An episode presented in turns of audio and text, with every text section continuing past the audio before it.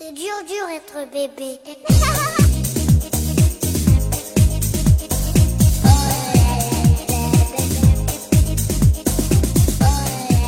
Hello，大家好，欢迎收听新一期的 Lady 妈妈腊八粥，我是女生卢小云。我是琳琳。哎，今天啊，我们和我和玲玲呢，请来了一位我们的好朋友，当然呢，他更是一个公关圈的大神级人物，我们都叫他姐夫李。嗯，姐夫里呢，他之前在两大呃全球的巨型公司，一个叫通用汽车，一个叫通用电器，然后都做到了经理的这样的管理层的级别。然后，所以我们先欢迎姐夫里。好，大家好，很高兴来到 Lady 巴妈腊八粥啊！刚才小云说了，我在通用汽车就是 GM 哥们儿，还有通用电器就是哥 GE，两个公司都做过。那是为什么又叫我姐夫呢？是因为我在这个公美国公司里边，英文名叫 Jeff，所以 Jeff Lee，Jeff Lee 大家叫长了以后就叫姐夫。我其实呢，嗯，认识姐夫李是最早来自看过他的一本书，名字叫做《精灵手记》。这本书呢，它有个副题叫做《领导为什么不生病》。嗯，对，特别是呃，在这里还要隆重推荐一下，姐夫里曾经写过一本特别经典的职场指南，叫《金陵手记》。这本书早就卖脱销了，但是没有关系，这本书还可以在呃亚马逊亚马逊上对找到电子版。在经理的眼里，职场到底是什么样呢？然后今天我们请姐夫李来，就是我们设了很多坑儿，然后想了很多的呃问题，然后想跟姐夫能够当面聊一聊。尤其是啊，我们这些刚刚初入职场不久的呃女性白领，怎么能够一步一步的到达成为金领？今天我跟玲玲合计了很久，我们给姐夫抛出第一个问题就是，作为一个男老板。你最怕什么样的女下属？嗯，男老板怕很多事情啊。你们好像都觉着当老板挺容易的，其实当老板很累啊。我写那本书叫《领导为什么不生病》，就是因为领导不管有什么压力，不管身体怎么样，不管工作怎么样，他都要去挺着。所以你看他生病，他也要坚持上班，装着没病。所以领导其实是挺累的。男领导对女下属最怕的一个事情，哎呀，因为我们这个行业公关这个行业女性很多啊，碰到各种各样的，我觉得最怕的还是女下属哭，然后女下属经常会呃跟你讲着讲着话呢，突然就哭起来了。那这个时候呢，我就觉得好像不知道怎么去安慰。那到底是以老板的身份呢，还是以这个朋友的身份呢，还是以大哥的身份呢？就是好像这个这个时候，这个身份发生了一种极大的扭曲。呃，特别是如果他是在哭的很长时间的话呢，我是感到会非常非常害怕，非常纠结。那么，姐夫，你回忆你在职场，我也不知道有几十年的经历，你大概被多少的女下属当面哭过？这个我还真没想过，你这么没没法计数啊你这么一问，好像是真的是有不少女下属在我这儿哭过，好像是啊，因为确实我们这个行业压力确实比较大，有时候做着做着啊，遇到各种各样的，我觉得不是很大的事情，但是就有时候遇到一个小的委屈，但是由于大家的这个神经已经绷到一定的程度了，所以遇到一点小事了就会就是爆发。所以呢，我倒是我觉得没遇到什么很大的事情，嗯、不过女性的表达嘛，哭也是一个很正常的一个事情。当一个女下属在你面前哭的时候，你是会不会觉得她这样做特别的不职业化呢？我倒是没这么觉得，我觉得女性的自自己这么一种表达，只要是不很长时间的在这儿哭，她能够去控制自己，然后把这种情绪简单的发泄一下，然后回去干活就没什么事情了。嗯，呃，现在的九零后应该是。呃，情绪化更严重一些。现在，因为我有一些朋友跟我说，他们简直就是不敢批评下属，特别是女下属啊，有时候包括男下属，小男孩也是一说就就哭，好像都不敢去跟他们去去讲话。我觉得大家表达都有一种不同的方式，但是呢，在职场是应该有一个我们基本的是一个职业的守则。我想您这个虽然也做了很多年的经理啊，但是我相信你还是做过很多很多年的下属的。那作为男下属的时候，你有没有遇到过女上司，然后特别让你觉得特别无语的？那我们是不是可以就是换一个角度来问这个问题？那男下属最怕女老板做什么事情？女老板的最大的特点就是，我就是想起装是一装啊。女老板会经常的给你布置任务，然后在很奇怪的时间布置任务，比如说是白天突然想起来，晚上突然想起来，周末突然想起来，节日突然想起来。呃，我服务过很多男老板和女老板，我觉得女老板的一个最大的特点呢，就是不讲理。呃，呃，我觉得这是一个女性在职场上的一个最大的优势，嗯就是一个作为男性来说，让你干一个什么事情，他总要显得自己好像很懂，说出一通很好的理由。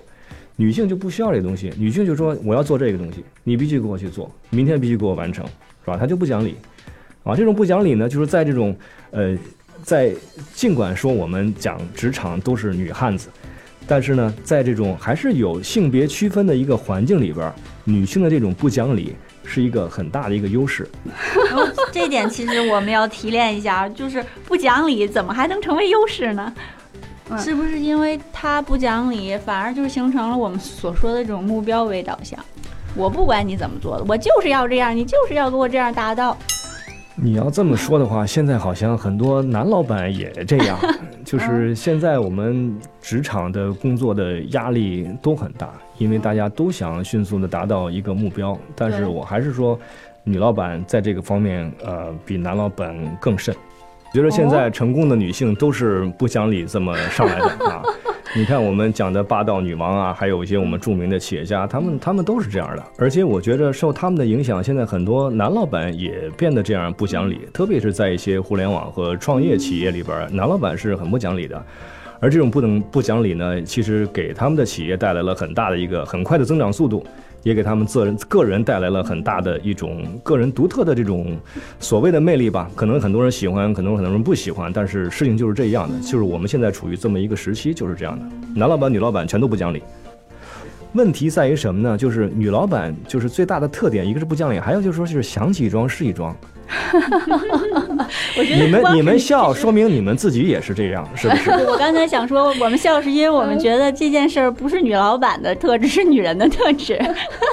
对，所以呢，跟女人打交道，特别是跟女老板打交道，就有这么一个问题。你回家问你们老公，可能也有这个问题，就是说你要干一个事情，嗯，他这个作为响应的一方，作为下属，他是做还是不做，是一个很大的纠结。我经常遇到这样的问题，就是女老板发布一个指令，我认真的去做了，做完以后，他把这个事儿忘了，就是说今天的重点，三天以后可能就变了，一个礼拜以后可能就变了。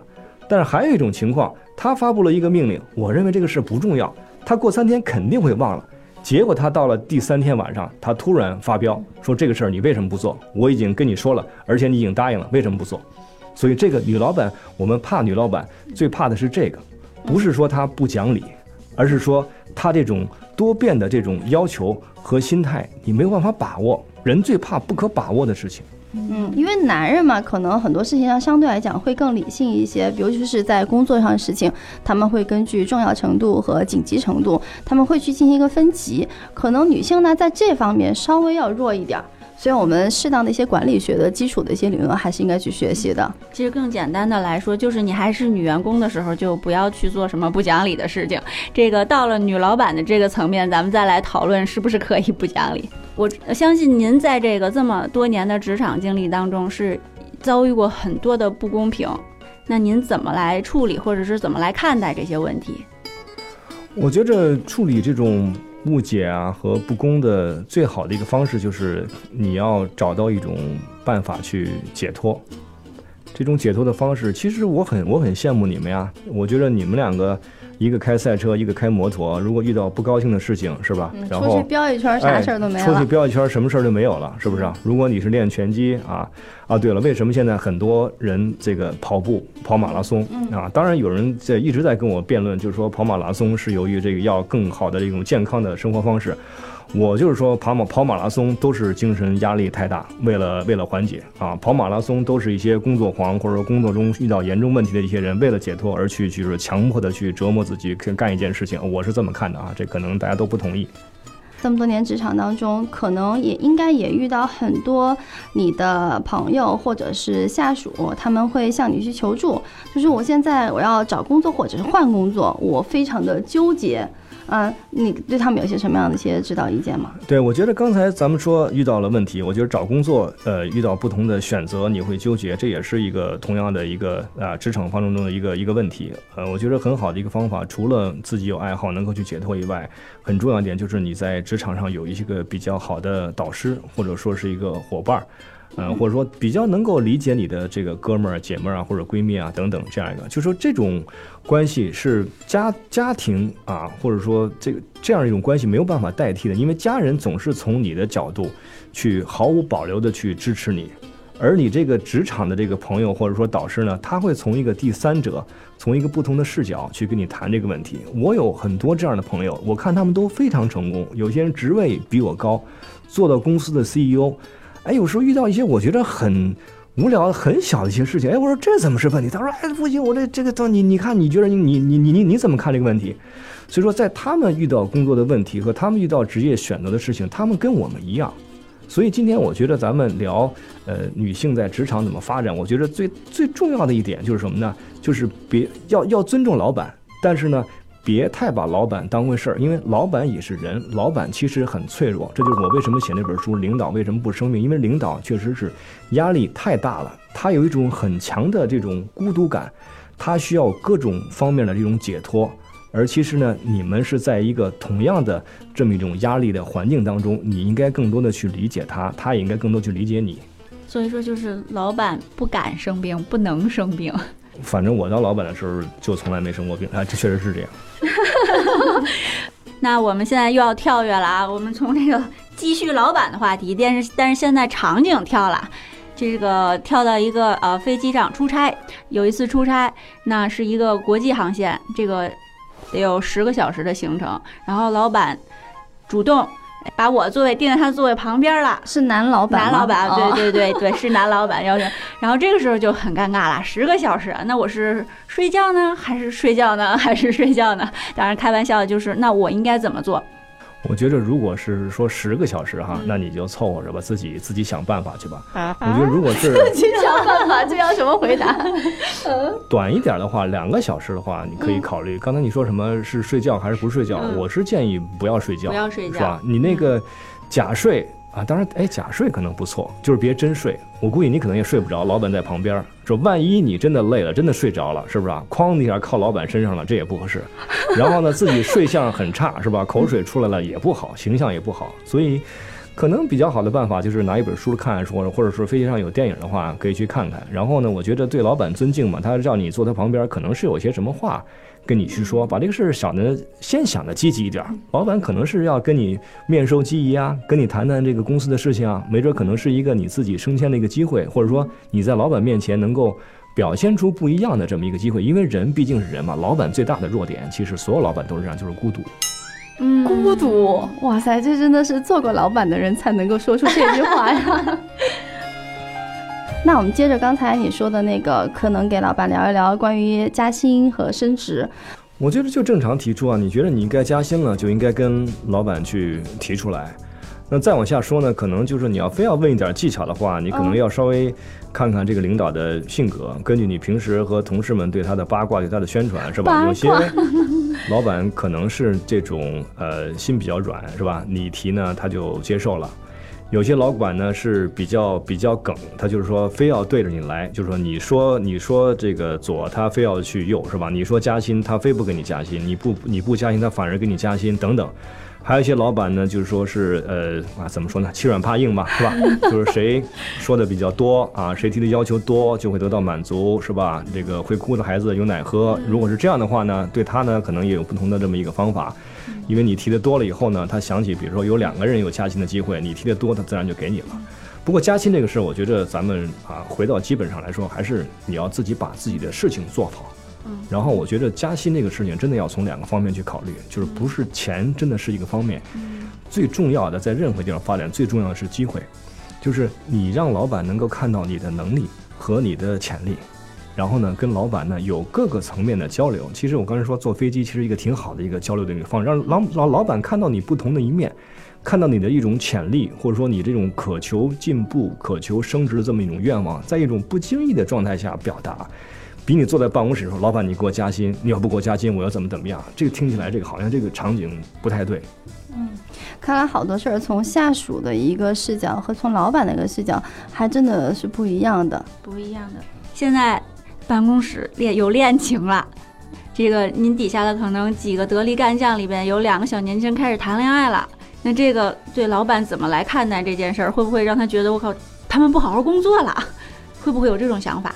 我倒没觉得什么。如果你的同事或者下属人家谈恋爱，这一个挺好的事情啊，是吧？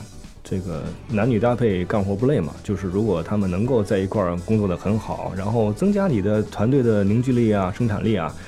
我比较怕的是，就是两个人在你团队里边谈恋爱谈得好好的，然后两个人就是由于某种原因，就是说就掰了啊，掰了以后就比较麻烦。那就是说，好像他们俩人就是分成两个阵营，那其他同事就说，你叫了这个吃饭就不能叫另一个，是吧？然后你的团队生生的好好的就变成两个阵营。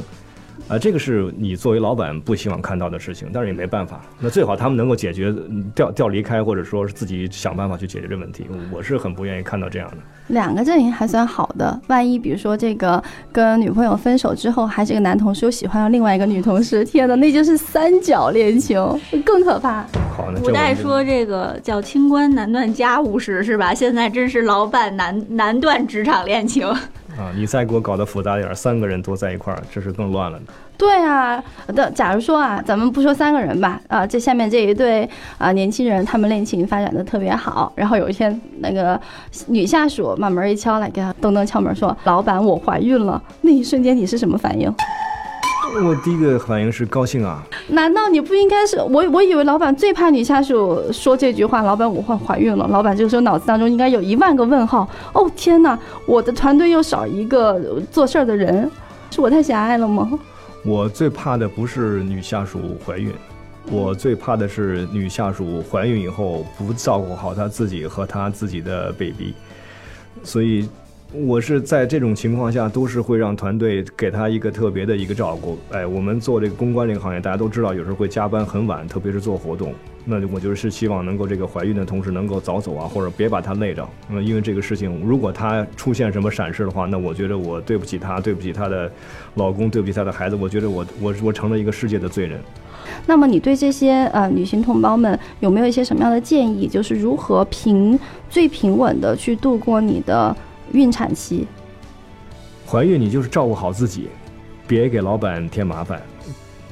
半夜了，然后差不多半夜十点钟了，然后突然收到一条微信，然后说：“哎呀，老板您睡了吗实际上就是有一个女员工，然后半夜来打电话向您暗送秋波。呃，我我有这样的事，我也不会在这儿承认的。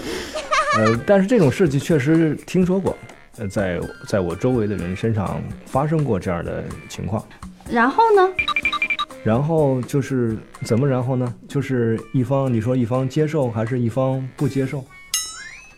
然后呢？换一个话题，我觉得不好这个这个。但是这种事情在我们职场是存在的啊！我的朋友跟我八卦说起过这样的事情，他遇到过这样尴尬的一些场面，也有包括女下属半夜到他家里边去，想去聊一聊工作，聊一就已经不是说抱头鼠窜啊！就是已经不是说仅限于电话都去敲门了，到这种状态对。对对对，有这样的情况。哇，那那那怎么办呢？那他只有跑掉嘛，说你在这，我我走了啊，这个东西。哎，姐夫，你知道吗？就是在我们节目当中，经常我们几个姑娘一般会现身说法，但是如果说在现身说法的时候，觉得这个事情好像被自己的另一半听到不大好，所以我们一般都会说，我有一个朋友，他曾经遇到一个什么样的事。原来挖了一个坑在这儿的。好的，对，对我有一个朋友是一个非常好的说法，把所有的尴尬全都给避掉。化解，嗯，哎化，解你。我有一个朋友，也可以说是你自己。嗯，你最喜欢什么样的女下属？啊，我最喜欢，哎呀，最喜欢不是，我也说不清楚，最喜欢 Lady 妈妈这样的女下属。为什么这么说呢？就是大家工作起来就说是开心的工作，然后能够给大家创造快乐，然后呢，就是女性的特点呢，发挥的比较极致，就像你们叽叽喳喳的，就是虽然有时候我会觉得很烦，但是说，在这种工作的和特别是在一种创意的环境当中，其实我们非常需要这样的乐观，是吧？这样的闹哄，是吧？然后呢，有时候包括就是说对老板的一些挑战，只要我们能产生新的思想，能够让我们这个这个团体能够做得更好，那我觉得我会喜欢的。我觉得我会喜欢说多勉强。那再问一个特别认真的，就是在我们 Lady 妈妈的五个姑娘当中，你最喜欢其中哪一个成为你的女下属？我觉着，我我觉得你们五个五个都可以啊！我希望你们五个都来做我的下属。如果我能有这种荣幸，你们都愿意为我工作的话，但是呢，就是我希望还有但是，但是嗯，but 我我我我希望你们能够周一到周五每天来一个人。如果真的都凑在一起，你们五个是有点闹哄。就是说五个都可以，但是得排班。周一到周五每天来一个，一天来一个。我怎么老觉得说起来好像有点不大对劲的地方？你有，其实我我一直在观察，就是观察那个姐夫里的微表情，然后还有就是他在回答问题的时候一些逻辑哈。其实就是那个意思，就是我又爱你们又怕你们。哎，对于很多男的老板来讲，是不是对自己的女下属或者是女老板，嗯、都会有一种既爱他们，然后又怕他们的这种呃复杂的感情在里面？我觉着可能不会吧，不会，不会吧？就是异性之间可能，呃，我是觉得呢，就是，呃，不管是男老板、女下属、女老板、男下属之间呢，就是有一点那么一种默契是挺好的一个事情，就是。呃，双方一个眼神，不是暧昧的眼神哈，就是说能够把这个事情能够，哎，你们工作当中，不管是跟男性跟女性，就是说两个人干一起干一个事情，能够配合得很好。比如说你们开车啊，开赛车，开开摩托车，就是有那种大家就是一个眼神就能明白的这么一种默契。我觉得这个是一个职场当中特别美好的一个事情。这种默契甚至再发展一步呢，有一点暧昧，也是一个很美好的一个事情。哇塞！这句我就我就听到最后一句，我觉得嗯，老板们的想法真的是异于常人。然后，那我还想问最后一个问题吧，就是在您的这个职场当中，应该会遇到过很多呃，也是女高管啊。然后他们可能就是为了自己的事业，然后牺牲掉，暂时牺牲掉了自己的就是家庭或者是个人的一些情感。嗯，你建议我们的女性同胞们，然后去做一个这样的女精灵吗？啊，事业型女强人。我觉着，呃，结婚不耽误时间啊，谈恋爱不耽误时间呀、我就说以事业为理由来牺牲家庭，我觉得这个东西不成立。我们有很多这样的例子，就是大家能够啊、事业和生活都能够做得很好。你像，呃，美国那个赫芬顿那个日报的他那个女老板，她自己生了很多孩子，又写了很多书，然后自己创了这么大的一个媒体的一个王国，我觉得做得很好啊。中国也有一些很著名的女性的企业家，不管他们自己就是说家庭怎么样，就是说他能够把自己的这个工作和他的生活能够去结合起来，又有又有很好的事业，又能够去在生活方面又能做一些自己喜欢的事情，我觉得完全可以做到的。你希望自己的老婆是一个职场上非常牛的呃女老板吗？呃，我我希望这样，我希望就是说，呃，我太太她能够在职业上能够得到一个最大的满足。我觉得所有的人都希望自己的另一半儿能够得到他在家庭生活之外的一种满足感，这种满足感会促进你们家庭生活的和谐。嗯，就是其实我觉得，就是我们问了一些很劲爆的，或者很隐私的，或者觉得很很难的话题，就是能够从这个杰夫里他的各种回答的来看，其实就是杰弗里本身是就是一个很开放，然后很那个。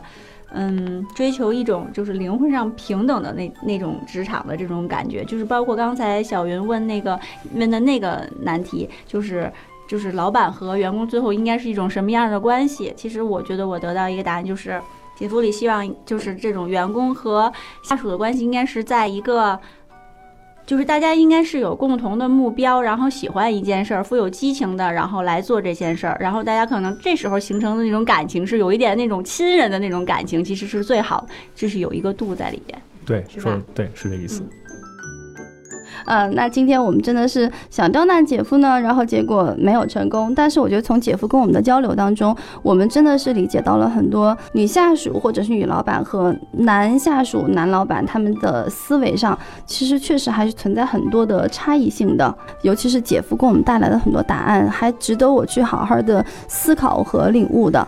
啊、非常的感谢姐夫今天能够到我们这里来做客，呃，期待下一次姐夫能给我们带来一些呃更加有趣的一些嗯交流吧，因为我们下一次还会给你挖更大的坑，然后下更多的套。对，回去得还得要继续好好做功课，提更多的难题。